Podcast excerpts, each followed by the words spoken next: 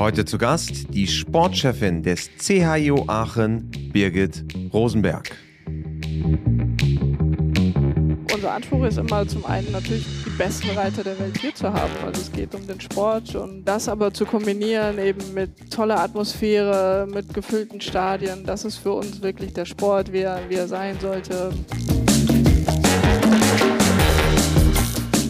Herzlich willkommen beim WeHorse Podcast mit Christian Kröber. In der vergangenen Woche war ich einige Tage in Nordrhein-Westfalen unterwegs und habe unter anderem einen Abstecher nach Aachen gemacht. Aachen ist natürlich fast jedem in der Pferdewelt ein Begriff. So feiert der CHIO in Aachen, das größte Reitturnier der Welt, in diesem Jahr das 100. Jubiläum. Und es hat sich in dieser Zeit zum Weltfest des Pferdesports entwickelt.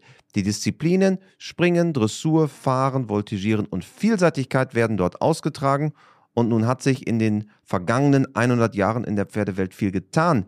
Welche Rolle Aachen aber dabei einnimmt, wie man ein solches Reitturnier ausrichtet, was inzwischen alles dazugehört, zum Beispiel auch im Hinblick auf Pferdewohl, darum geht es heute. Zudem sprechen wir über das kommende Highlight in Pferde Deutschland, denn 2026 20 Jahre nach den Weltreiterspielen von 2006 kehren die Weltmeisterschaften zurück nach Aachen, wofür Aachen jüngst den Zuschlag erhalten hat. Dazu, zu diesen ganzen Themen, habe ich mit Birgit Rosenberg gesprochen. Sie ist eine von zwei Vorständen des Aachen-Laurensberger Rennverein und verantwortlich für den Bereich Sport. Der Verein richtet seit Anbeginn das Turnier in Aachen aus und ist inzwischen in weit mehr Feldern als nur reiner Turnierorganisation unterwegs. Heute gibt es also quasi den Blick hinter die Kulissen und was es auch bedeutet, ein solches Event auszurichten. Auf geht's! Hallo im Podcast, Birgit Rosenberg. Hallo Herr Kröber, schön, dass Sie in Aachen sind. Ja, vielen Dank. Wir sitzen in der Geschäftsstelle des ALFV unter einer der Haupttribünen des Hauptstadions. Also unweit von hier ist der heilige Rasen des Springstadions. Was macht für Sie das besondere Gefühl des CIO Aachen aus? Das, was dieses Turnier so besonders macht? Oh, das jetzt in, äh, in Kürze zusammen. Wir haben ja Zeit. Wir haben ja Zeit. Wir haben ja Zeit. Also erstmal ist es ein wunderbarer Arbeitsplatz. Also Sie sagen es gerade, wir sitzen hier unter der Tribüne des, äh, des Stadions äh, unweit des, des Heiligen Rasens. Und wenn ich hier morgens auf den Hof fahre, dann äh, denke ich immer, was kann ja eigentlich Schöneres passieren, als, als hier zu arbeiten. Die ich glaube, die, diese unglaubliche Tradition, die man irgendwie an jeder Ecke ja auch spürt und äh, wenn man hier oben äh, auch in der Geschäftsstelle ist, das Museum beheimatet und äh, wenn man da mal schaut, äh, dass es dieses Turnier in diesem Jahr 100 Jahre ja auch schon, schon gibt, ähm, ist das, glaube ich, etwas, wessen wir uns auch immer sehr bewusst sind, dass es diese Tradition auch gilt, äh, in, die, in, die, in die Zukunft äh, zu führen und äh, dass wir da auch auf der einen Seite in einer, in einer, großen Verantwortung natürlich stehen, aber es macht auch einfach riesig viel Spaß mit diesem tollen Team hier in Aachen, ähm, für diesen tollen Sport, den wir alle lieben, äh, zu arbeiten. Und von daher ähm, könnte ich es Ihnen nicht an einem Punkt festmachen, aber es ist, äh, ist schon ein schönes Gefühl hier zu arbeiten. Und 100 Jahre ist ja auch schon wirklich eine ganz besondere Marke. Nicht nur, dass Aachen der reitsportliche Leuchtturm weltweit ist, aber dann auch noch so ein Jubiläum in diesem Jahr ist ja ganz besonders. Ja, also der Verein ist da sogar noch älter. Wir sind ja 1898, wurde der Verein gegründet, aber eben seit 100 Jahren hier schon Reitsportgeschichte an diesem Ort eben, wo wir jetzt sind. Äh, ist das immer derselbe Ort gewesen? Genau, also der Ursprung des Vereins liegt tatsächlich in Laurensberg, deswegen auch der Aachen-Laurensberger Rennverein und auch wie der Name sagt, Rennverein eben begründet eigentlich im, im, Rennsport. Also Rennsport, das waren Kaltblutrennen, die die Bauern in, in Laurensberg auf der, auf der grünen Wiese ausgetragen haben. Aber äh, seit 1924 eben an diesem Ort, hier an der Krefelder Straße in der Sörs, ähm, ja, mit internationalen Turnieren. Und diese Tradition ist ja schon auch, das ist, glaube ich, auch das Besondere an Aachen. Man muss ja nur an der großen Siegertafel, die am Richterturm hängt, vorbeigehen. Diese Tradition ist schon ein ganz großer Eckpfeiler der Veranstaltung. Absolut. Also das ist, Sie sprechen die Siegertafel an. Das ist, ähm, auch wenn wir Führungen machen mit, mit Gästen, wenn man vor dieser Tafel steht, merkt man immer, dass alle irgendwie ganz, ganz ehrfürchtig äh, dort hochschauen aber auch die Reiter. Also das ist ja, wenn die Reiter da stehen und sagen, das ist, da will ich stehen irgendwann auf dieser Tafel, möchte ich meinen, meinen Namen lesen. Und ich glaube, diese Siegertafel, die ist schon ein großer Ausdruck der, der Tradition, ja, tatsächlich. Und das ist auch, das merkt man ja auch bei den Reitern, schon auch was Besonderes für einen Reiter, auf genau dieser Tafel zu stehen. Es gibt ja woanders auch Siegertafeln, aber das ist schon the mother of all Siegertafeln. Ja, da, da, wird immer dann ganz gerne ja dann auch der Vergleich irgendwie mit Wimbledon gezogen, das Wimbledon des Reitsports, aber ähm, ja, ich glaube schon. Tatsächlich ist diese Tafel hat eine besondere Attraktion für die Reiter. Wenn Sie Wimbledon ansprechen, ist das ein Vergleichsmaßstab? Natürlich andere Sportart, Tennis, aber auch so mit diesem besonderen Flair, mit diesem besonderen Touch. Absolut. Also ich glaube, unser Anspruch ist immer zum einen natürlich die besten Reiter der Welt hier zu haben. Also es geht um den Sport und ähm, äh, das aber zu kombinieren eben mit, mit toller Atmosphäre, mit gefüllten Stadien, das ist für uns wirklich der Sport, wie er, wie er sein sollte. Wir haben das, das große Glück, dass diese Veranstaltung wirklich von den Zuschauern getragen wird und auch ja hier in der Stadt sehr, sehr lebt. Ähm, und ich glaube, das äh, ist immer unser, unser Anspruch, da uns auch zu verbessern, natürlich mit die Tradition auf der einen Seite natürlich im, im Herzen zu tragen und mitzunehmen, aber auch immer zu schauen, ja, wo müssen wir uns vielleicht aber trotzdem auch verändern, verbessern, äh, um, um da einfach die, die Nummer eins zu bleiben und immer eben diesen, diesen besonderen Reiz auch zu haben, dass die Reiter äh, nach Aachen kommen wollen. Sie haben angesprochen, 1924 der allererste CIO. Man sagt ja der CIO, habe ich gelernt. Ganz wichtig. Richtig. Richtig. Der CIO. Und äh, 1927 dann das, wurde das allererste Mal der große Preis ausgetragen und das war ja die Geburtsstunde des großen Preises, wie man ihn heute kennt. Richtig, richtig. Das ist äh, tatsächlich noch äh, das alte Format. Und dann ging das natürlich weiter, aber was sind aus Ihrer Sicht oder was sind die Faktoren, dass Aachen dann ein, eine solche Entwicklung genommen hat? Also es gab ja auch andere Orte, wo Reitturniere ausgetragen wurden. Es gibt genügend Traditionsturniere in Deutschland. Was ist so der Twist, dass Aachen dann so diese Entwicklung genommen hat als wirklich Weltfest des Pferdesports? Ja, ich glaube eigentlich so ein bisschen das, worüber wir eben gesprochen haben. Auf der einen Seite die Tradition, aber auf der anderen Seite, glaube ich, waren hier immer Menschen, die, die schon auch geschaut haben, die Veranstaltung voranzubringen, den nächsten Schritt zu machen. Aachen hat sich immer dadurch ausgezeichnet, dass, dass viele, viele Championate hier auch waren, äh, in den 70er Jahren, 80er Jahren, viele Weltmeisterschaften. Und ich glaube, wir haben diese Championate auch immer genutzt, um den CRO äh, immer ein Stück weiterzuentwickeln wenn man sich mal die, die Weltreiterspiele 2006 beispielsweise anschaut, das ist, glaube ich, so ein richtiger Meilenstein nochmal gewesen. Also bis dato ähm, war das ja hier auch ein sehr, sehr kleines Team. Äh, es gab drei Disziplinen, traditionell Springen, Dressur, Fahren. Ähm, und ich glaube, dann sind wir relativ mutig gewesen. 2006 haben ein paar Entscheidungen getroffen, wo wir auch nicht wussten, wie es, wie es funktionieren wird. Aber beispielsweise mit der Dressur bei der WM 2006 dann ins Hauptstadion zu gehen, da haben am Anfang alle gesagt, seid ihr ganz, das, das kann nicht funktionieren. Man sieht die ja gar nicht von der Tribüne. Man sieht die nicht, weg. wer soll da hin, es ist Dressur vor leeren Rängen, das wird doch furchtbar. Aber wir hatten irgendwie das Vertrauen, dass das funktionieren kann. Ähm, und ich glaube, das hat dann wieder Maßstäbe gesetzt. Äh, genauso ähm, die Installation der festen Flutlichtanlage. Auch das war, haben wir damals lange diskutiert. Ist das der richtige Schritt? Ist dieses finanzielle Investment, äh, ist das richtig, das zu tun? Und ich glaube, wenn man heute sich den CO anschaut und, und Donnerstagabend äh, den Mercedes-Benz-Preis der Nation. Ich glaube, der lebt natürlich insbesondere von dieser Flutlichtatmosphäre, dass wir am Abend die Prüfung austragen können. So wie in der Bundesliga, so ein Freitagabendspiel unter Flutlicht, ne? So ein bisschen. Ich bin ja. jetzt nicht so fußballaffin, aber äh, ich denke ja, dass das, ja. dass das vergleichbar das ist. ja, mehr. ja, genau. Und ich glaube, so gibt es viele Beispiele in der Vergangenheit, wo wir wo wir einfach immer geschaut haben, die nächsten Schritte zu gehen und, äh, und, und gute, gute Entscheidungen zu treffen, eben für den CRO. Wir haben auch hier im Podcast schon ein paar Mal über Aachen gesprochen, auch mit unserem Stammgast, mit Volker Rauf. Der auch unser Stammgast ist. Genau, der ist ja auch hier in Aachen äh, immer wieder Stammgast. Und man kann ja so ein bisschen den Vergleich ziehen zur, Sie haben eben 2006 die Weltmeisterschaft angesprochen, zur Weltmeisterschaft im Fußball in Deutschland, was ja auch, ich will gar nicht jetzt so viel über Fußball reden, wir sind ja hier ein Pferdesport-Podcast, aber das war ja auch so eine Art Initialzündung, man hat das Gefühl gehabt, so ein neuer Vibe herrschte auf einmal und Dinge werden viel positiver gesehen. Kann man das vergleichen? Ist das eine Analogie, die, die zählt, die, die richtig ist? Total, glaube ich. Also haben wir jetzt auch äh, viel wieder darüber gesprochen, weil wir natürlich jetzt auch in die, in die Planung einsteigen für die WM 2026. Und ich glaube, 2006 war das, war das ein Stück weit auch die, die Initialzündung, äh, dieses, dieses Sommermärchen äh, der Fußball-WM in Deutschland, von der wir auch zehren konnten. Also plötzlich war man stolz, äh, die Deutschlandfahne rauszuholen. Die Menschen waren auf der Straße, sie haben gefeiert und das hat sich ja, das haben wir geschafft, äh, das irgendwie auch mitzunehmen in unsere Veranstaltung damals, 2006 die WM. Das, das Stadion hier, das war ja Fahnen übersät und, und das war eine tolle Stimmung in der ganzen Stadt. Wir hatten Public Viewing.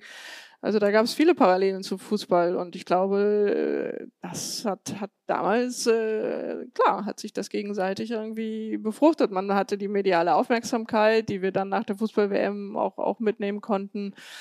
Also ähm, das würde ich 100 Prozent so sagen, dass das stimmt. Und es war ja auch 2006, ich kann mich erinnern, ich hatte für das Teamfinale Mannschaft, also das Mannschaftsfinale Springen noch Stehplatzkarten und stand irgendwo in der allerletzten Reihe. Und es war ja auch wirklich wie im Fußballstadion. Es war ja, es ja. passte ja keine Maus mehr ja. in dieses Stadion ja. rein. Ja, ja, ja, das war, das war schon besondere, wirklich besondere Momente. Also ich habe auch noch sehr den Sieg von Isabel Wert damals mit Satchmo in Erinnerung, wie dieses Stadion wirklich explodiert ist. Also das war, war Wahnsinn mit der letzten Grußaufstellung. Äh, ja, waren das tatsächlich fußballähnliche Szenen, die sich dann, dann abgespielt haben. Also das war, das war toll. Ist das auch die, die Benchmark? Das ist natürlich schwierig zu sagen, aber jetzt steht mit 2026 ja 20 Jahre später wieder die Weltmeisterschaft hier für euch ins Haus. Ist das so die Benchmark und die Messlatte oder ist das einfach eine ganz andere Zeit und man muss es in einem anderen Licht sehen? Ja, ich glaube, wir würden einen großen Fehler machen, wenn wir jetzt sagen, das ist irgendwie Copy-Paste und ein Ziel ist genau diese Veranstaltung ähm, so wieder zu machen. Und ich glaube, es, Sie haben es gesagt, wir sind 20 Jahre weiter, da hat sich natürlich auch vieles verändert. Äh, auch in der, in der, in der Präsentation von Veranstaltungen, äh, Beispiel Digitalisierung, wie die Formate heute präsentiert werden, hat man sicherlich heute auch nochmal wieder andere Möglichkeiten, äh, wie es damals war. Aber ich glaube, gerade was das Thema Atmosphäre, Stimmung betrifft, ist das, äh, ist das, was wir uns alle erhoffen, dass wir das so wieder erleben dürfen ähm, in den Stadien, aber eben auch in der Stadt, in der Umgebung. Ähm, da führen wir aktuell auch schon viele Gespräche, um da auch alle Protagonisten in der, in der Stadt wieder zu, zu aktivieren und motivieren, ähm, dass wir da ein toller Gastgeber sind. Denn ich glaube, eins darf man bei der WM nicht vergessen. Der CRO ist schon hat viel internationales Publikum, aber ich glaube, bei der WM ist das natürlich nochmal äh, deutlich mehr der Faktor ausländische Gäste und einfach qua Veranstaltung. Natürlich ist eine Weltmeisterschaft und ähm, das sollten wir alle gemeinsam nutzen. Da haben wir eine Riesenchance und das hat hat Riesenpotenzial. Ist das dann wichtig, auch, Sie haben es gerade angesprochen, eine Stadt hinter sich zu bringen, in Anführungsstrichen, oder eine Region? Weil am Ende ist ja Deutschland natürlich Gastgeberland, aber die Region Aachen muss ja auch, muss nicht, aber sollte dahinter stehen.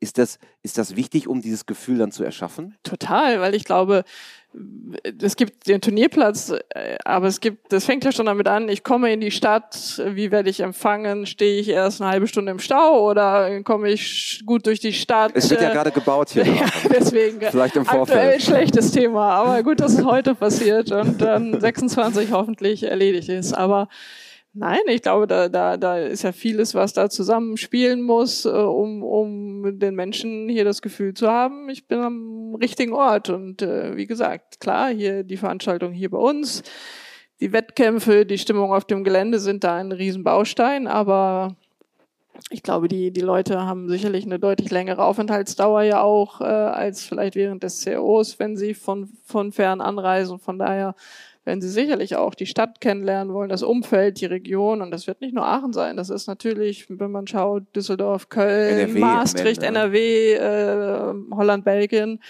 Ähm, das ist ja alles ein Katzensprung von hier und ich glaube, dass die ganze Region da natürlich profitieren kann. Gefühlt sind ja die Holländer auch fast Mitgastgeber hier an der Grenze, oder? Ja, darf denkt man, darf man, man das oder? sagen? Naja, das ist schon so. Also klar, traditionell haben wir viele niederländische, belgische Gäste hier. Das, äh, das ist schon so. Und wenn wir über die, die Fahnen bei der WM reden, 2006 habe ich schon auch noch viele orange Bilder im Kopf. Sie waren auch Teil des Organisationsteams der Weltreiterspiele 2002, auch bei den Olympischen Spielen. Jetzt sind ja die Weltmeisterschaften 2026 und so für alle Interessierten, wenn man das so von außen betrachtet, war ja die Vergabe, ich glaube, in Mexico City Richtig. war die Vergabe Mhm. und ähm, Aachen war der einzige Bewerber. Also es war eigentlich klar, dass Aachen es bekommt. Oder er konnte da noch was wackeln?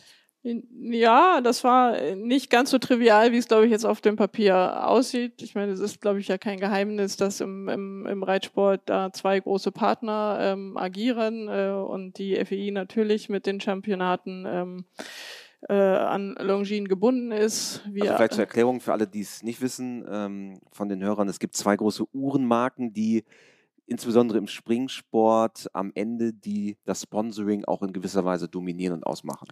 Richtig, genau. Und äh, wie gesagt, wir haben eine tolle langjährige Partnerschaft mit unserem Partner Rolex.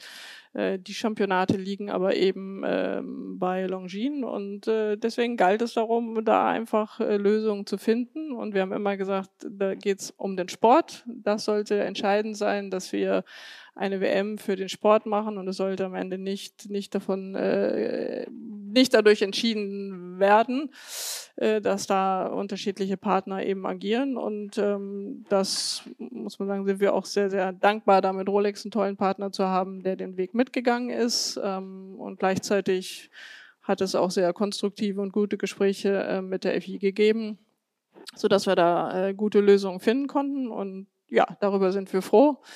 Ähm, und dann war es in der Tat so, dass wir ähm, zumindest mal für dieses Gesamtpaket aller Disziplinen, und das haben wir von Anfang an gesagt, wenn wir das machen, dann, dann machen wir alles oder nichts. Äh, also für uns war es jetzt eben keine Option zu sagen, wir machen einzelne Disziplinen. Und in dieser, in dieser Gänze gab es dann eben nur Aachen als Mitbewerber, ähm, gab es dann aber noch eben einzelne Veranstalter, die ähm, sich für einzelne Disziplinen nur beworben hatten. Es ist ja so, dass die Weltreiterspiele, wie es sie in der Vergangenheit gab, ja in gewisser Weise aufgelöst wurden, weil die Einzeldisziplinen jetzt eigene Weltmeisterschaft haben. Finden Sie das auch ein bisschen schade, dass das so ist? Weil es war ja immer unter diesem einheitlichen Dach auch wirklich eine, eine tolle Geschichte, alle Disziplinen an einem Ort zu haben, was ja ungewöhnlich und schön zugleich ist. Ich persönlich bin großer Fan dieses Konzepts, äh, weil es genau das ausmacht, was Sie auch sagen. Die Disziplinen alle gemeinsam unter einem Dach, man tauscht sich aus, die Reiter besuchen gegenseitig die Veranstaltung. Ähm, es ist ein tolles Fest des Reitsports, äh, aber man muss natürlich auch fairerweise sagen, es hat eine extrem hohe Komplexität äh, dann in der, in der Organisation auch. Und ähm, von daher ist es natürlich nicht einfach, auch immer Ausrichter zu finden, die, die, die das leisten können, ähm, organisatorisch und natürlich auch finanziell. Ähm, da können wir hier natürlich auf bestehende Strukturen zurückgreifen, auf ein, auf ein tolles Team, auf eine super Mannschaft mit sehr viel Erfahrung in der Organisation. Und von daher bin ich für Aachen sehr, sehr froh, dass wir 2026 noch einmal eben alle Disziplinen unter einem Dach und auch die Paradressur dann dazu nehmen. Das ist, glaube ich, auch das erste Mal. Genau, genau. Ist das erste Mal in Aachen in der Form. Wir machen aktuell schon ähm, im Rahmen des Aachen Campus äh, einige Aktivitäten auch mit den, mit den Para-Reitern und äh, das ist auch zukünftig die, die Vision, nach der WM eben auch den Parasport in, die, in den CO zu, zu integrieren. Wie läuft das ab? Wie wird man Weltmeisterschaftsausrichter? Haben Sie bei der FI angerufen und gesagt, ja, wir möchten, habt ihr Lust, dass wir es machen? Oder sitzen Sie hier zusammen im Team äh, nach einem langen Abend und dann komm, jetzt machen wir es mal wieder? Also ehrlicherweise ist das sehr viel Papierarbeit. Äh, Also klar, erstmal natürlich bei uns die Entscheidung zu treffen in den Gremien, Aufsichtsrat, Team, äh, eben auch vor den Hintergründen, die ich eben genannt habe, zu überlegen, ist das für uns der richtige Schritt. Aber nachdem dann die, die Entscheidung hier intern gefallen war, ähm, ja, es ist ja in der Tat so, dass die, die FI das, das ausschreibt. Es gibt also ein Ausschreibungsverfahren. Ähm, es gibt dann ein sogenanntes ähm, ähm, Bitbook der, seitens der FI, wo quasi die, die Anforderungen an einen Veranstalter genannt werden. Ähm, das, das ist kurze zwei PDF-Seiten. Das sind circa gefühlt 150 PDF-Seiten und äh, ja, dann schaut man sich das erstmal alles an und ähm, dann gibt es eben eine, eine Deadline, äh, bis wann man schriftlich die Bewerbung einreichen muss eben unter der Vorgabe der in, der, in, dem, in der Ausschreibung genannten äh, Bedingungen. Ja, und dann geht man erstmal an die Arbeit. Dann sind natürlich alle Teams gefordert, zum einen natürlich die, die Inhalte aufzusetzen, äh, das Programm zu erstellen, äh, die ganze Logistikinfrastruktur, da wird natürlich viel abgefragt, da gibt es viele Anforderungen. Können wir das alles erfüllen? Ähm, und dann äh, war unsere liebe Presseabteilung natürlich sehr stark gefordert, um das Ganze dann, was wir inhaltlich erarbeitet haben, in, in schön zu machen. Und äh, ich glaube, dann ist uns das gelungen, wirklich ein tolles, äh, tolles äh, Bewerbungsbuch auf, die, auf den Weg zu bringen. Ähm, klar, konnten wir natürlich auch viel Bewegbild einbinden. Das lassen Formate heute zu, ähm, wo wir auch einfach viel natürlich auch von 2006 nochmal alte Bilder einbinden konnten. Ähm, und dann ist das an die FI geschickt worden. Dann äh, wird man nochmal eingeladen nach Lausanne, wo man das, was man per Papier einreicht. Hauptsitz der FI. Äh, Hauptsitz der FI, genau, wo man dann dort vor einem recht großen Gremium eben aller Sport, Sportchefs der einzelnen Abteilungen bei der FI, ähm, dem Chef äh, Marketing, Kommunikation, Veterinär, ähm, die dann alle am Tisch sitzen, wo man dann nochmal, wie gesagt, die Bewerbung persönlich auch vorstellt. Ähm, dort sind wir dann hingefahren mit dem Hajo Erbel als Präsident der Deutschen Reiterlichen Vereinigung. Denn wir als Aachen alleine können uns ja gar nicht für ein Championat bewerben. Das muss also, zusammen mit dem Verband jeweils. Genau, genau. Also die Vergabe erfolgt immer über den Verband. Das heißt, die FN war da war da immer an unserer Seite und ähm, genau, nachdem das dann ähm, erfolgt ist, hat es natürlich nochmal viele Abstimmungen auch, äh, auch gegeben, Videokonferenzen, wo nochmal Themen dann inhaltlich detailliert erarbeitet wurden mit der FEI und dann eben am Ende stand die Vergabe in Mexiko. Aber ich könnte mir vorstellen, dass jeder andere Veranstalter, der diese WM hätte haben wollen, sich nicht unbedingt gefreut hat, dass Aachen sagt, wir machen es, oder? Also ist ja schon, wenn, wenn jetzt Aachen sagt, wir wollen eine Weltmeisterschaft ausrichten, kommt da eine FI dran vorbei? Ganz realistisch?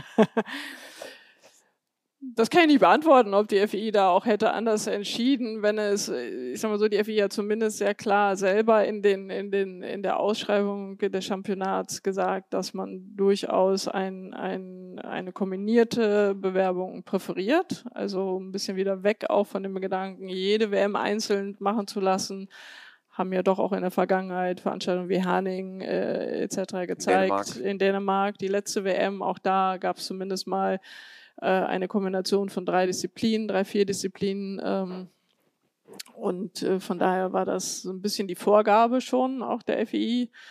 Aber ähm, ja, am Ende. Es hat ja, froh, dass genau, es geklappt das grüne Licht ist ja gekommen. Nun, das ist auch, ähm, wie ich finde, relativ spannend das Turnier ist das eine, was im Sommer immer stattfindet, aber inzwischen gibt es hier in Aachen auch den sogenannten Aachen Campus und es gibt eigentlich das ganze Jahr über Veranstaltungen und ähm, Geschichten, die sie organisieren. Unter anderem ein Hackathon, aber auch ein Lehrgang Equestrian Stable Management. Also sehr, sehr viel, was auch jetzt außerhalb des Turniers passiert, was ja auch einzigartig ist als Veranstalter, weil alle anderen Veranstalter machen es nicht unbedingt.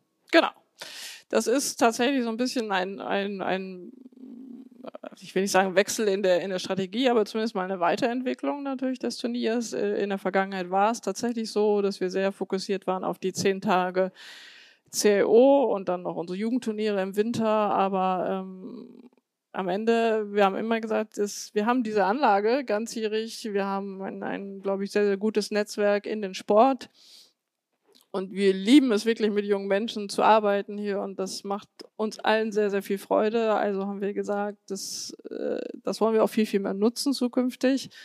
ähm, diese, diese, diese Infrastruktur und wollen da, wollen da viel mehr tun und auch ähm, in der Weiterentwicklung natürlich auch der Marke CO Aachen. Also das ist natürlich auch ähm, ein Unterschied, ob wir das ganze Jahr über auch ähm, präsent sein können, eben durch die Campus-Aktivitäten oder sich natürlich sehr vieles auf den, auf den Fokus CO dann ähm, beschränkt. Ja, so dass wir dann ähm, tatsächlich in der Covid-Zeit, als wir auch erleben mussten, wie es ist, wenn der CO abgesagt wenn, wenn, wird, ja. komplett. Und wenn niemand kommen darf.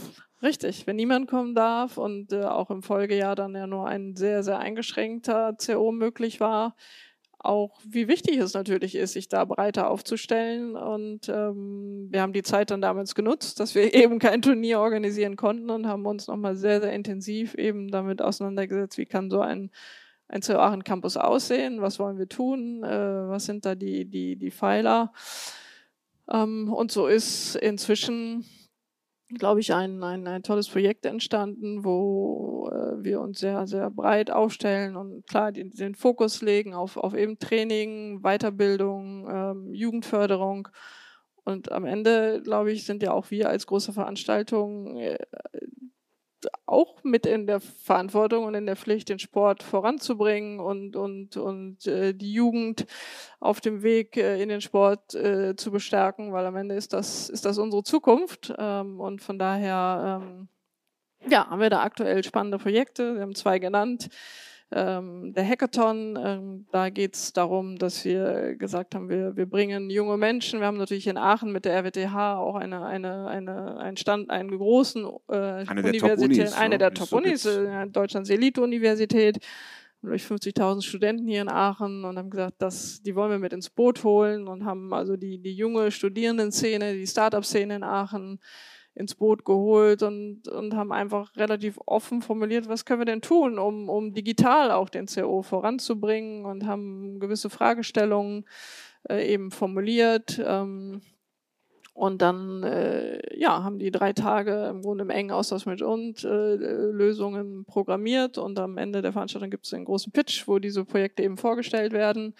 Ähm, und da sind, äh, sind schon paar ist spannende, schon spannend, ne? Das ist spannend, ja. ist hochspannend, ja, ja. Und vor allen Dingen, das sind ja alles Leute, die nochmal mit einem ganz anderen Blick da reinkommen. Also wir sind ja dann irgendwann auch so ein bisschen ne, schwarz-weiß und wir kennen unser, unser Geschäft, aber dann ja, ja. verliert man vielleicht auch schon so ein bisschen äh, den Blick nach rechts und links und wenn dann, wenn dann so junge Studenten kommen, die da jetzt erstmal gar nicht viel mit am Hut haben, ist das, äh, ist das manchmal auch ein bisschen schwierig natürlich dann in der Umsetzung, aber natürlich trotzdem hochspannend zu gucken, mit, ja, was, mit welchen Ideen kommen die.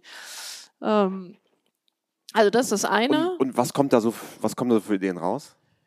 Unterschiedlichste Dinge. Da kommen raus äh, unterstützende Maßnahmen für Training, also über Video. Also es gab zum Beispiel der, der, der perfekte Sprung war da ein, ein, ein Thema, dass man, dass man halt über, über digitale Hilfsmittel äh, im, im Training unterstützende äh, Informationen geben kann. Also den perfekten Absprungpunkt den perfekten Absprung zu finden. Das sind dann genau mir, die. Hätte mir geholfen, als ich noch aktiv war. Also das ist natürlich äh, spannend, weil wir aus dem Sport sagen dann sofort, ja, aber jedes Pferd ist anders. Der eine springt lieber groß, der andere springt lieber eng äh, weg. Da und, gucken Softwareentwickler ähm, ganz anders drauf. Ne? Da guckt natürlich so jemand ganz anders drauf. Er hat gesagt, das ist wie ein Formel-1-Auto und wenn er da abspringt, dann hat er nie einen Fehler. Deswegen sage ich, es ist nicht alles immer in der Umsetzung dann realisierbar, ist natürlich trotzdem total spannend. Ne? Wie, wie, dann gab es natürlich auch äh, Anwendungen in der Unterstützung zum Thema Tierwohl über eine KI auf den Abreiteplätzen zu erkennen wenn irgendetwas mal nicht regelkonform ist. Also da gab es viele verschiedene spannende Ansätze aber eben nicht nur für den Sport, auch so ein bisschen für das Erlebnis-COO, also für den Ausstellerbereich Lösungen, für nachhaltige Konzepte Richtung Müll etc. Also da, da haben wir viele spannende Dinge gehört und ähm, da bleiben wir im Austausch. Ähm, ja, das ist der Hackathon. ESM haben Sie angesprochen. Ähm, das gerade in einer ganz, ganz spannenden Phase ist der Question Stable Manager. Das ist ein Programm, was wir gemeinsam mit der RWTH, mit der International Academy der RWTH äh, aktuell initiieren. Und das kommt so ein bisschen aus der Idee, dass uns die, die Top-Reiter eigentlich spiegeln. Es ist total schwierig, Top-Leute für Die den Stall, Grooms. für das, die guten Grooms, aber auch darüber hinaus die guten Stallmanager tatsächlich, weil die Reiter sagen, wir sind für fünf Tage die Woche sind wir auf dem Turnier, aber zu Hause muss alles super weitergehen. Ähm, Und aus dieser Idee heraus haben wir eben jetzt ein Zertifikatsprogramm entwickelt, also ein einjähriger Studiengang ähm, in Kooperation mit tollen äh, Stellen. Ja, ist von BC Med, BC und John Madden, Andrew Hoy, Jos Lansing, Holger Hetzel, Isabel Wehr, Jessica von Bredow, äh, also sehr, sehr viele namhafte Spitzenstelle, die sich eben, die das toll finden, dass wir das Projekt angehen. Und da können die die- Leute reinschnuppern, sozusagen. Also es ist eine Kombination, es gibt zwei unterschiedliche, es gibt den Operative Track und den Executive Track. Der Operative ist deutlich praxisorientierter, noch für jemanden, der noch eher am Anfang seiner beruflichen Karriere steht, ist also ein einjähriges Studium, online komplett äh, und dann eben aber Bestandteil ist ein halbjahres Praktikum in einem dieser Ställe. Ähm, und der Executive ist eben eher auf dem Level, dass er beispielsweise Leute, die mit einer Pferdewirt äh, ähm, Ausbildung äh, zu uns kommen oder die schon längere Berufserfahrung im Pferdesport haben und die sagen, ich will eigentlich nochmal den, den nächsten Schritt machen. Und das startet jetzt am 1. April und äh, wir sind jetzt in den in dem in der finalen Phase der Bewerbungsphase und das ist ähm, ein richtig cooles Projekt, muss ich sagen. Und, und wie viele Absolventen wird es da geben zu Anfang? Äh, wir werden starten mit 20, was jetzt vielleicht erstmal nicht viel klingt, aber wir sind super happy, weil das war eigentlich auch die Zahl, die wir, die wir so ins Auge gefasst hatten für den, für den Start. Und äh, da sind wir sehr dankbar, dass wir mit der RWTH eben an der Stelle einen super erfahrenen Partner haben, der das auch so ein bisschen einschätzen kann, die das ja, ich sag mal, sehr, sehr regelmäßig auch machen, diese sehr maßgeschneiderten Programme. Und das war immer so die, die Zielgröße, wo die gesagt haben, das wäre klasse, wenn wir damit starten könnten. Und was uns vor allen Dingen freut, ist super international, also Studenten aus der ganzen Welt. Und das ist, ähm, das ist schön. Das macht Spaß zu sehen. Sie haben ja eben angesprochen, das Thema der Abreiteplätze hier in Aachen. Aachen steht wie kaum eine andere Veranstaltung im medialen Fokus und es gab auch immer wieder Pferdewohlthemen in Aachen, die dann natürlich auch viel höhere Reichweiten bekommen, als wenn es irgendwo anders passieren würde. Wie schauen Sie im Jahre 2024 auf dieses Thema Pferdewohl generell, gerade so aus der Aachener Brille, wo einfach dieser unglaubliche Fokus auf diesem Thema ist?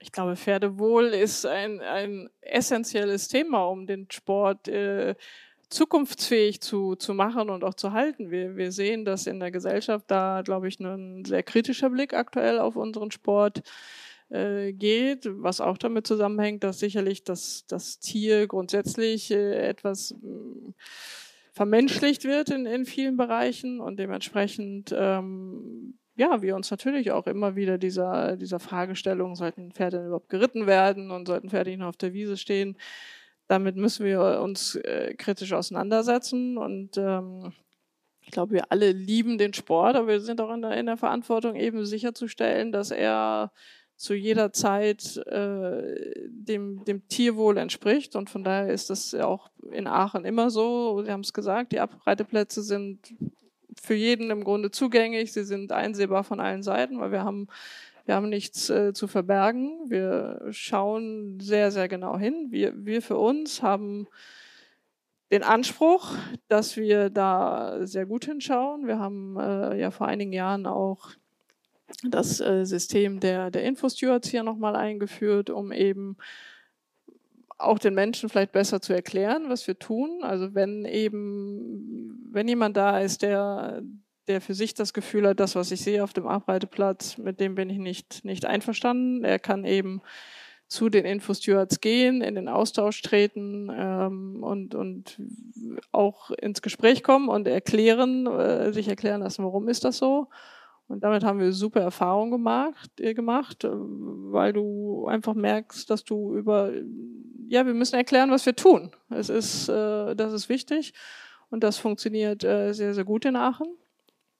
Wir haben äh, aber auch im letzten Jahr, weil das ist ja immer so ein bisschen das, das Thema der, der Tierschützer, es gibt relativ wenig belastbare Daten oder wirklich handfeste Aussagen dazu. Ja, da, da wird immer argumentiert, äh, das Pferd kann ja nicht selber entscheiden, ob es da über den Ochser springt äh, oder nicht. Ähm, aber es ist ja nicht, äh, es, es gibt wenig, was das belegt oder was das zeigt. Und deswegen haben wir ein Projekt gestartet letztes Jahr, äh, wo wir äh, einfach mal sehr renommierte Wissenschaftler aus dem Bereich, aus den verschiedensten Richtungen der, der Pferdewissenschaft, äh, der Ethologie, ähm, der Verhaltensforschung, auch der Tiermedizin an einen Tisch geholt haben, weil wir gesagt haben, wir möchten einfach mal belastbare Daten erheben, um, um, um wirklich zu zeigen, wie geht's den Pferden denn? Wir haben gesagt, das können wir, das ist ein Aachen-Projekt, also wir können das,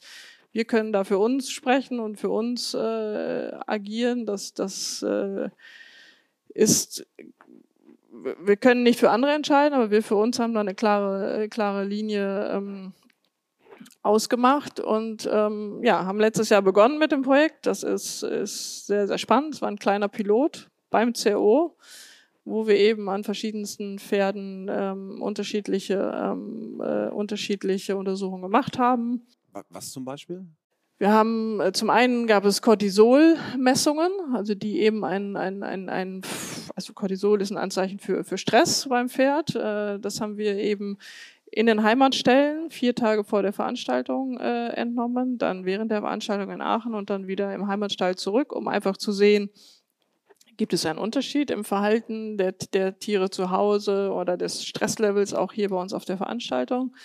Ähm, dann haben wir eben über KI-basierte Kamerasysteme ähm, Untersuchungen gemacht, auch die immer im Vergleich, wie geht es dem Pferd zu Hause, wie ist das Verhalten in der Box, also Liegeverhalten, frisst das Pferd, wie oft trinkt es, wie oft liegt es, wie oft hat es Seitenlage, also was ja nochmal ein Anzeichen für, für tieferen Schlaf dann auch ist, äh, ist es unruhig in der Box, ähm, auch das immer im Vergleich Turnier Heimatstall.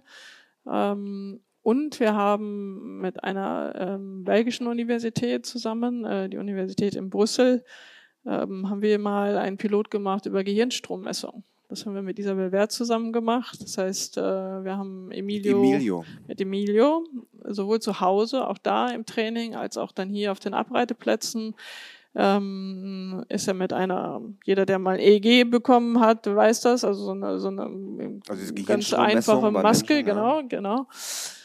Ähm, um auch da äh, einfach mal Daten zu gewinnen, die, die eben aussagekräftig sind. Klar, alles erstmal im, als Pilot, das ist noch eine kleine Versuchsmenge natürlich gewesen, aber ich glaube, wir müssen einfach anfangen. Also wir können nicht von heute auf morgen da natürlich einen riesen Datenpool haben, aber wir müssen anfangen, Daten zu sammeln und das kann uns nur helfen, glaube ich, auf dem, auf dem Weg da transparenter zu werden und wir haben es eigentlich gesehen, die Reiter haben alle mitgemacht und das ist, sie wollen ja selber zeigen, dass, das, dass es den Pferden gut geht und ähm, hatten da wirklich eine, eine super Resonanz. Und jetzt äh, gilt es fürs nächste Jahr, die Versuchsmenge nochmal ein wenig zu erhöhen und eben weiterzumachen.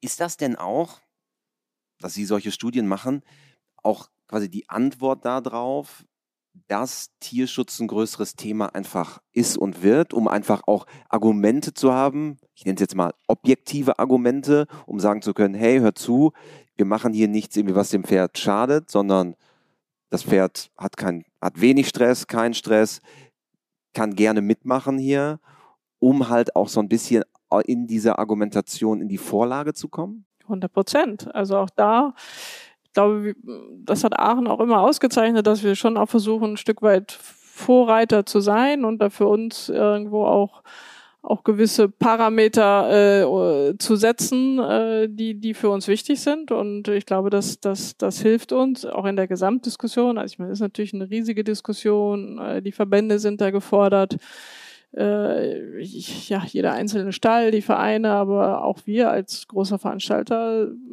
wollen da was tun, klar. Nun steht die Weltmeisterschaft ins Haus hier in, in Aachen.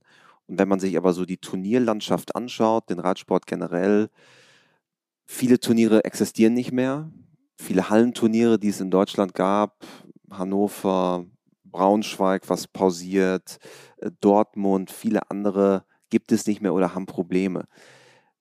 Ist das eine Entwicklung, die Sie auch hier in Aachen beobachten, wo Sie sagen, naja, eigentlich würden wir uns für unseren Heimatmarkt, was Deutschland am Ende ist, auch wünschen, dass die Turnierlandschaft bleibt oder robuster ist? Absolut. Also ich glaube, dass, dass die Turnierlandschaft sich wahnsinnig verändert. Also wenn man, wenn man mal schaut, wo wir vor 20 Jahren waren, da, da gab es irgendwie 20 Fünf-Sterne-Turniere und die waren alle, der Also die Sport höchste war sehr die Kategorie? höchste Kategorie, die waren alle in, in Europa verortet. Ähm, mit einer klaren Struktur, es viel war klar, Tradition mit viel häufig. Tradition, eine klare Struktur, Kalenderstruktur. Heute haben wir eine Situation, der Sport ist sehr global geworden, er agiert in der ganzen Welt. Ähm, wir haben 85 Fünf-Sterne-Turniere, was ich persönlich viel, viel, viel zu viel finde. Ähm, Also mehr als eins pro Wochenende. Ja, Äh, Beziehungsweise natürlich. 1, ja, wir haben, wir haben häufig die Situation, dass zwei sehr, sehr gute Turniere an einem Wochenende miteinander konkurrieren. Ähm, und das ist leider auch das Problem der deutschen Turniere aktuell, dass ja, dass da häufig dann am gleichen Wochenende ein Turnier war, was vielleicht mit mehr äh, Preisgeld ausgestattet ist. Äh, und klar, schauen die Reiter viel aufs Geld, das muss man schon sagen, dass dann ähm, im, im, im direkten Vergleich äh, die Reiter sich entscheiden, woanders zu starten. Und dann wird es irgendwann schwierig, weil ich glaube, man braucht natürlich auch als als Turnierveranstalter, man braucht die Zugpferde, man braucht die guten Reiter, um auch dann natürlich für die Sponsoren interessant zu sein. Ähm, und von daher sehen wir das ja kritisch aktuell, die, die Entwicklung im, im, im Sport. Wir würden uns da auch wünschen, dass das ein bisschen ähm, klarer auch, was die Terminstrukturierung äh, seitens der, der FI vorgegeben wird. Da ist klar die, die Strategy zu sagen, es ist ein freier Markt und die Reiter können selber entscheiden. Und wenn es an einem Wochenende drei Turniere gibt, dann entscheidet der Reiter eben, wo er hingeht. Aber ich persönlich finde es insbesondere, wenn wir über die traditionellen Nationenpreise sprechen, eigentlich sehr, sehr schade, dass da nicht wie früher auch eben diese Turniere geschützt sind ähm, und äh, da eine gewisse Exklusivität genießen können. Das ist ja auch schon, könnte ich mir zumindest vorstellen, für Sie als Veranstalter mit so viel Herzblut, mit so viel Tradition. äh, Dann ist am selben Wochenende, was ja, glaube ich, im vergangenen Jahr sogar der Fall war, ein großes Event in Frankreich am, auf demselben Wochenende. Und dann geht es darum, wer kommt jetzt eigentlich hierher und wer fährt zu dem anderen Turnier. Das ist ja auch eine, stelle ich mir zumindest vor, auch eine gewisse Enttäuschung, oder?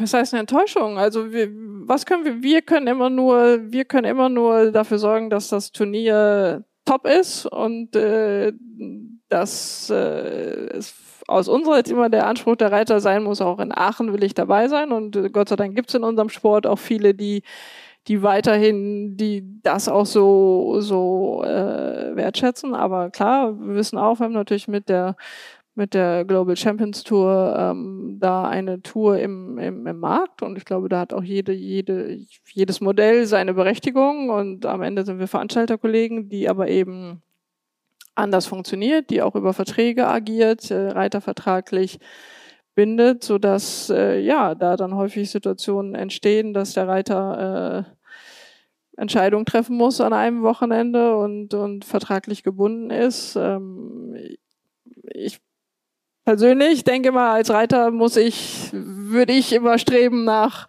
nach dem Besten und nach, nach Tradition. Äh, aber da ist, ist, ist glaube ich, auch jeder in einer unterschiedlichen Situation. Und klar, der, der Pferdehandel spielt auch bei uns im Sport natürlich eine, eine große Rolle. Die Reiter haben alle auch einen großen Kostenapparat, äh, den sie, den sie unterhalten müssen. Und von daher, ähm, plant da jeder seine Saison ein Stück weit anders und äh, das, das können wir aushalten und wir können doch immer nur schauen, dass wir, dass wir uns weiterentwickeln und dass wir alles tun, hier ein, ein super Turnier zu organisieren. Aber ist das nicht auch ein Thema, gerade in Deutschland, dass der Nachwuchs, also wenn ich mich an meine reiterliche Zeit, die sehr, sehr lange zurückliegt, äh, erinnere, da sind wir mit dem Reitverein nach Bremen in die Stadthalle gefahren, mit dem Bus. Wir saßen in der letzten Reihe und haben ein Springen geguckt. Ich weiß gar nicht mal, ob das irgendein besonderes Springen war. Wir waren einfach da, weil das so was Besonderes war. Das hat ja auch schon, wenn ich jetzt sehe, wer damals mit mir geritten hat, ich war vielleicht 15, davon hat die Hälfte auch weitergeritten, bis sie 25, 30 war. Also es begeistert ja schon Menschen, auf ein schönes Turnier zu gehen.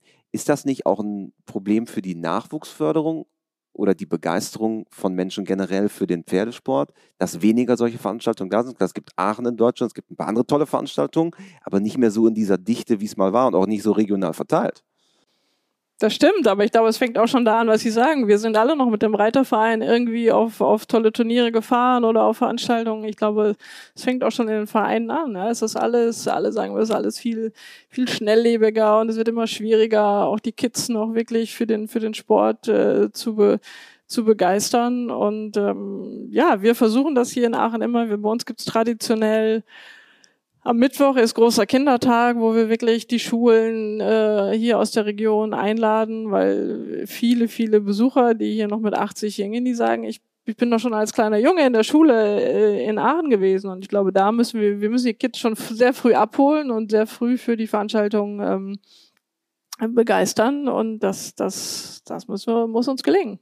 Wie viel Prozent der Menschen, die hier in Aachen ein Ticket kaufen, sind wirklich Reiter oder Pferdemenschen? Kann man das sagen? Im Prozent könnte ich sehen, ich, ich würde mal sagen, 30 Prozent sind, ist reines Eventpublikum. Äh, die sonst äh, zum Tennis, Fußball, ins Theater gehen. Die zum CO kommen, weil sie es eben schön finden, hier Menschen zu treffen, die dann auch gerne den Sport schauen. Äh, wir erleben beispielsweise mit, mit, mit den Showformaten, das sind so klassische Formate, wo wir die ansprechen, die gar nicht so unbedingt aus dem aus dem Reitsport kommen, aber die Öffnungsfeier beispielsweise am, am Dienstagabend ist klassisches, klassisches Produkt für die Aachener, wo sie gerne kommen. Äh, das tagsüber ist ja auch schon, schon Sport hier in der Sörs, aber man sieht dann wirklich, die Menschen gehen noch arbeiten und abends füllt es sich dann und sie kommen wirklich zur, zur Eröffnungsfeier, um, um hier eine schöne Unterhaltung geboten zu bekommen und anschließend vielleicht noch mit Freunden dann hier auf dem Gelände sich zu treffen, was zu trinken. Von daher ist der, ist der, ähm, Event-Faktor sicherlich ein, ein, ein wichtiger auch für uns. Und ich glaube, auch da gilt es immer irgendwie eine gute Balance zu finden zwischen, zwischen Top-Sport, aber eben auch Unterhaltungsformaten. Liebe Frau Rosenberg, am Ende eines jeden WeHouse Podcasts warten die vier klassischen WeHouse-Fragen. Oh. Natürlich jetzt auch auf Sie. Jetzt hätte ich mich besser vorbereiten müssen, dann hätte ich Sie schon also gekannt, das, oder? Sie werden das problemlos meistern, da bin ich mir ganz sicher. Frage Nummer eins, haben Sie ein Motto, nach dem Sie leben? Oh, ehrlicherweise tatsächlich nicht. Gar keins. Die meisten sagen dann irgendwie Carpe Diem, aber Carpe ist auch so ein bisschen naja, da tue ich mir jetzt schwer, so irgendwas Abgedroschenes äh, zu sagen, aber nein, ich versuche eigentlich äh, ja immer offen durchs Leben zu gehen und, und die Dinge anzunehmen, wie sie sind und ähm, Freude zu haben an den Dingen, die ich tue. Wunderbar. Frage Nummer zwei. Wir haben jetzt viel natürlich über das, das Event hier gesprochen und wollen noch ein bisschen den Blick ja auch Richtung äh, Pferde und Pferdesport lenken. Gibt es denn einen Menschen, der Sie im Hinblick auf die Pferde besonders geprägt hat? Geprägt hat. Ich hätte jetzt gesagt, der mich besonders beeindruckt hat, aber der mich besonders. Wir können das ja mal ausweiten auf beeindruckt. Also ich muss tatsächlich sagen, ist, weil es so frisch ist, ich hatte diese Woche, hatten wir eben für die Einführung des Studiengangs, äh, hatten wir äh, eine Keynote mit äh, John Madden und ich fand es unfassbar gut, was er US-amerikanischer gesagt, Springreiter. US-amerikanischer Springreiter, was er gesagt hat und seine, seinen Blick auf die Pferde, äh, auch auf das Thema Tierwohl und äh, fand ich, äh, fand ich, hat mich wirklich emotional berührt, muss ich sagen. Ähm, wer mich persönlich geprägt hat, ich bin auf dem landwirtschaftlichen Betrieb groß geworden und mein, meine Eltern, meine Brüder, also bei uns hat es immer Pferde gegeben, von daher bin ich da damit groß geworden und das hat mich sicherlich ein Stück weit auch geprägt. Reiten Sie selber noch? Aktuell nicht mehr. Ähm, na, ich habe tatsächlich bis zum Studium sehr aktiv geritten ähm, und danach dann ja irgendwie durch berufliche Verpflichtungen bin dann auch noch mal im, im Ausland gewesen damals in Hongkong und äh, darüber ist es dann irgendwie ähm, ja hat sich's hat sich's dann einfach nicht mehr einrichten lassen aber jetzt äh, fängt unsere Tochter an und deswegen bin ich schon auch noch da viel TT. involviert als, als TT. Frage Nummer drei. Wenn Sie Reitern oder Pferdemenschen eine Sache im Umgang mit ihren Pferden auf den Weg geben könnten, was wäre es? John Madden hat, glaube ich, gesagt, dass du äh, eine große Passion haben solltest für das, was du tust. Und ich glaube, das zeichnet sich dann auch dadurch aus, dass du immer einen, einen, einen sehr, sehr fairen Umgang mit deinem, dass du dein, dein Pferd ist dein Partner und nicht dein, dein, dein Sportgerät, sondern äh, ja, behandle ihn wie dein Partner. Und dann zum Abschluss vervollständigen Sie bitte diesen Satz. Pferde sind für mich. Ein sehr wichtiger Bestandteil meines Lebens. Wunderbar. Danach kann nichts mehr kommen. Vielen Dank äh, für eine kleine Reise durch das Aachener Universum. Und schön, dass Sie da waren bei uns im Podcast. Ja, vielen Dank. Schön, dass Sie hier waren. Hat Spaß gemacht. Ciao. Ciao.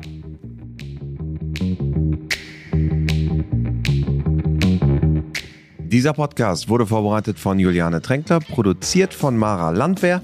Mein Name ist Christian Kröber. Wenn ihr mögt, hören wir uns das nächste Mal beim We Horse Podcast.